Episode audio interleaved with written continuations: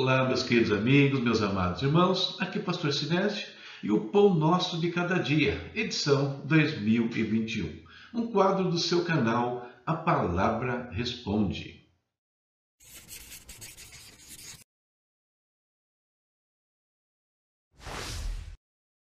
E aqui estão os nossos parceiros, aqueles que nos ajudam a manter este canal, a manter este ministério. VNC Studio, parceiro aqui que pode te ajudar em tudo que se refere a imagens, vídeos, áudios, enfim, coisas que vão alavancar o seu negócio, o seu ministério e outras coisas. Mano Brownie, brownies deliciosos e variados. Experimente, você vai se apaixonar e Ebenezer Contabilidade, uma empresa idônea que pode ajudar você e a sua empresa nas questões contábeis, nas questões legais. Os links estão na tela, né? acesse e veja como nossos parceiros também podem te ajudar e muito. Olá, meus queridos. Continuamos com as nossas reflexões baseadas no plano de leitura anual da Bíblia em ordem cronológica. Lemos ontem capítulos 23 ao 26, hoje a reflexão é baseada na leitura dos capítulos 27 ao 29. Tema de hoje: Provando do próprio veneno. Tema estranho, né? Mas você vai entender onde eu quero chegar com esta reflexão. Textos 2, né? Também para embasar as nossas considerações. O primeiro é Gênesis 27, versículo 36. Esaú falando. E disse Esaú: não é com razão que o seu nome é Jacó? Já é a segunda vez que ele me engana. Primeiro tomou meu direito de filho mais velho e agora recebeu minha bênção. Então perguntou ao pai: O Senhor não reservou nenhuma bênção para mim? O segundo, Gênesis 20, é, 29 e 25. Agora falando de Jacó. Quando chegou a manhã, lá estava Lia. Então, então Jacó disse a Labão: Que foi que você me fez? Eu não trabalhei por Raquel porque você me enganou. E pelos textos aqui, talvez você já comece a entender por que o título de hoje, Provando do próprio veneno. Jacó é o personagem principal da leitura de hoje. Ele já havia obtido de Esaú o direito de primogenitura, palavrinha difícil, uh, por meio de um, uma sutileza ali, amarrando o negócio em cima de um prato de comida. Depois ele age, conforme nós lemos na leitura de hoje, obtendo a bênção que também seria direcionada a Esaú. As suas ações, em parte, foram patrocinadas pela sua mãe, Rebeca, mas a, o resultado da ação de Jacó, somado com a de Rebeca, foi gerar problemas severos para Jacó. E para não ser morto por Esaú, ele teve que fugir. No caminho, pela primeira vez, Jacó tem uma experiência com Deus e Deus já faz uma promessa a Jacó. E se você observar essa promessa, ela é a continuidade, ela é a ratificação da promessa que Deus fez a Abraão, depois a Isaac e agora faz também a esse homem. Ele foi impactado por aquela visão que ele teve de Deus, o sonho ali, os anjos subindo e descendo pelas escadas, mas Apesar disso, perceba que Jacó ainda tem a sua natureza negociadora. Ele faz um trato com Deus. Se o Senhor for comigo, me der comida, me guardar, né? É, então eu vou te dar o dízimo de três em três dias. O Senhor me levar de volta para a casa do meu pai. Curioso, porque o trato que ele faz com Deus, queridos, na realidade já tinham elementos que Deus falou que ia fazer com ele. Às vezes, quando nós estamos imbuídos dos nossos pensamentos, da nossa natureza, a gente não consegue enxergar ou perceber que nós estamos querendo, buscando com Deus, negociando com Deus coisas que já nos foram prometidas, que já são direito nosso. Isso é uma coisa bem importante para a gente observar nesse ponto da vida de Jacó.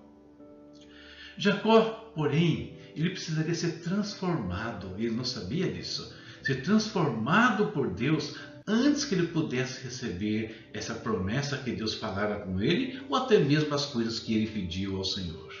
E o processo vai começar de uma maneira muito interessante. Vamos ver. A misericórdia de Deus leva Jacó diretamente para o lugar que seu pai Isaac lhe recomendara, ou seja, vai para o seio da minha família. Percebe? Lembra? Que Abraão fez a mesma coisa em relação a Isaac. E de imediato, quando ele chega ali, sem entrar nos detalhes, ele é impactado pela beleza de Raquel. Ele faz um acordo com o pai dela, Labão, né? e trabalha por conta disso sete incansáveis anos para obter então a sua esposa. Bem, o dia do casamento, tão esperado, imagine você trabalhar sete anos né, ali ao lado daquela que você quer se casar, constituir sua família, aquela que você tanto ama. Mas devido às circunstâncias culturais, por que culturais? Porque no dia do casamento, no próximo do casamento, a, a mulher ela, era ataviada e ela se cobria toda de um véu. E esse véu só poderia ser removido ou retirado na noite de núpcias. Essa é uma questão cultural. E havia ainda as questões ambientais. Não é como o dia de hoje, que nós temos luz, iluminação farta para todos os lugares. Não. Naquela época era deserto, tendas e velas, lamparina e coisas desse tipo. Então, tudo ali conspirava para que Jacó pudesse ser enganado, como foi e descobre de manhã que a mulher que ele recebeu não era Raquel, mas sim Lia. E essa, querido, não seria a primeira vez que Jacó seria enganado por Labão. Deus tinha grandes propósitos para Jacó, mas para isso Deus precisava primeiro torná-lo Israel. E na sequência do livro de Gênesis, o que a gente percebe? Que o enganador se torna aquele que luta com Deus e prevalece. Jacó é transformado em Israel. Deus não queria anular a personalidade de Jacó, quem ele era. Né? Uma personalidade eh, destemida, determinada, aguerrida. Não, Deus não queria anular isso.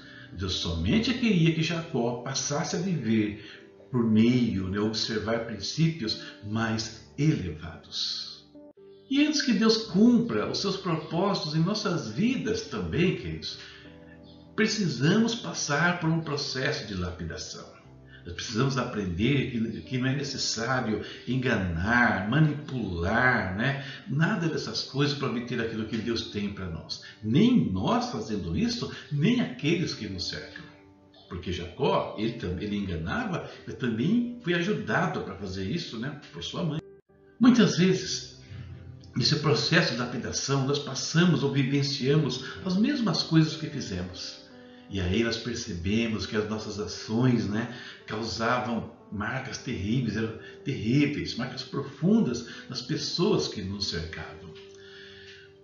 O Senhor tem promessas grandiosas para realizar em nós, por meio de nós, em você, por meio de você. Mas para isso, Ele precisa nos tornar, abre aspas aqui, Israéis, né?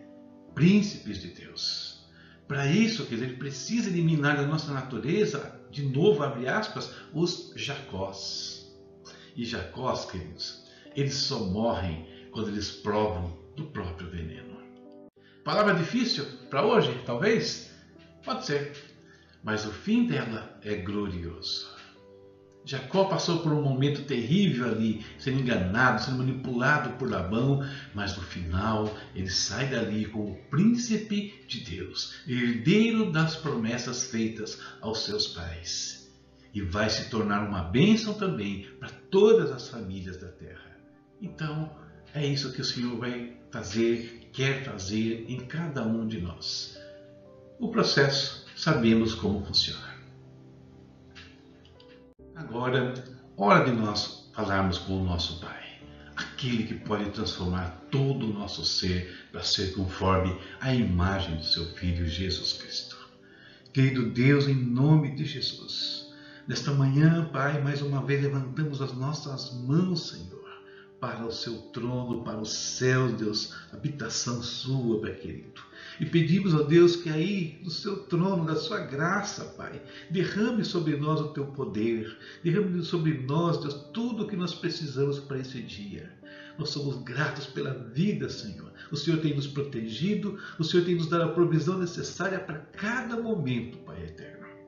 Oh Deus amado, nós queremos ser instrumentos nas tuas mãos. Nós queremos, Deus, não só receber as suas promessas, mas como nós vimos aqui, ser bênçãos para todas as famílias da terra, ser essa continuidade da bênção de Abraão, de Isaac e de Jacó. Mas sabemos que para isso também precisamos ser transformados, ó Deus. E nós queremos sim ser transformados pelo Teu poder. Nós queremos a cada dia poder chegar mais perto de Ti, ter experiências com o Senhor. Nós podemos, ó Deus, chegar, ter comunhão profunda que às vezes nunca tivemos. E é isso que nós queremos a cada momento, queremos crescer nessas coisas. E sabemos que à medida que crescemos nesses propósitos, Pai, nós poderemos também fazer melhor a tua vontade. Seja conosco, Senhor. Enche-nos com a tua graça, transforma o nosso ser, transforma a nossa natureza, tira de nós tudo aquilo que é engano, Senhor, tudo aquilo que é manipulação, Pai, tudo aquilo que não é verdade, tira das nossas vidas. Nos faz, como diz a tua palavra, a imagem do seu filho. É para isso que o Senhor nos chamou e que nós possamos te servir nessas condições, meu Senhor. Em nome de Jesus. Guarda, Pai, nesse dia a casa de cada um dos teus filhos, que a tua bênção se derrame em cada lar, Senhor. Esteja com eles, eu te peço. Esteja comigo aqui no meu lar também, eu te peço, Deus. Que nós possamos aqui ver, Deus, a tua presença, sonhar com a tua presença, Senhor, falar com o Senhor, ó oh Deus. Em nome de Jesus. Muito obrigado por esse dia, Deus, por este momento, Pai. Amém. Amém. Mais umas, mais uma reflexão aqui, né? Concluída. Importante continuar queridos, nesse propósito durante todo o ano de 2021. Próxima leitura, aí, de capítulos 30 ao 32 de Gênesis, tá? Vamos aqui na nossa ordem cronológica. Por enquanto não aparece muito porque o início é são os livros da lei, não tem o que fazer. Porém, quando chegar no livro de Josué em diante, a gente vai ter alguns entremeios aí, vai mudar essa ordem completamente. Então fica conosco aqui até o final desse projeto. Faça esse projeto para a sua vida. 2021, talvez o primeiro ano que você leu a Bíblia inteira. Está atrasado?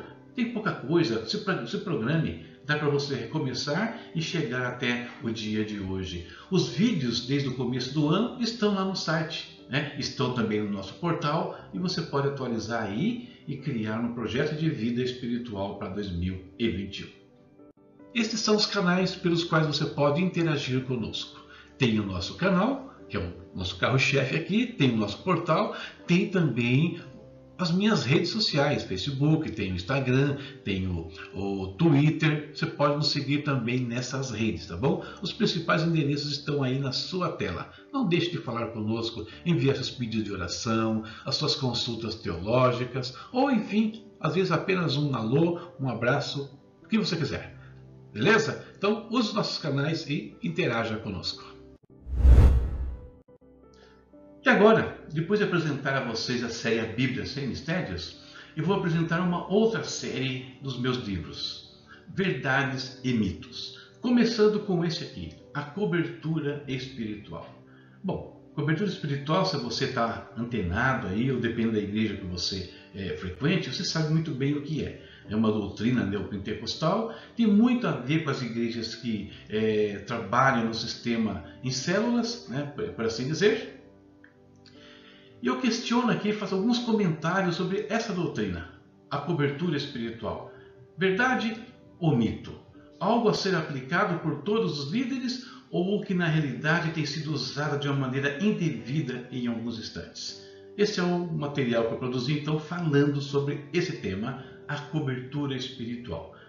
Como adquirir? Você sabe meu site é palavraresponde.com.br ou no meu espaço Hotmart. Lembre-se, são livros digitais. Os links estão aí embaixo no seu vídeo. Só clicar aí você será levado para uma área segura onde você pode adquirir este livro também.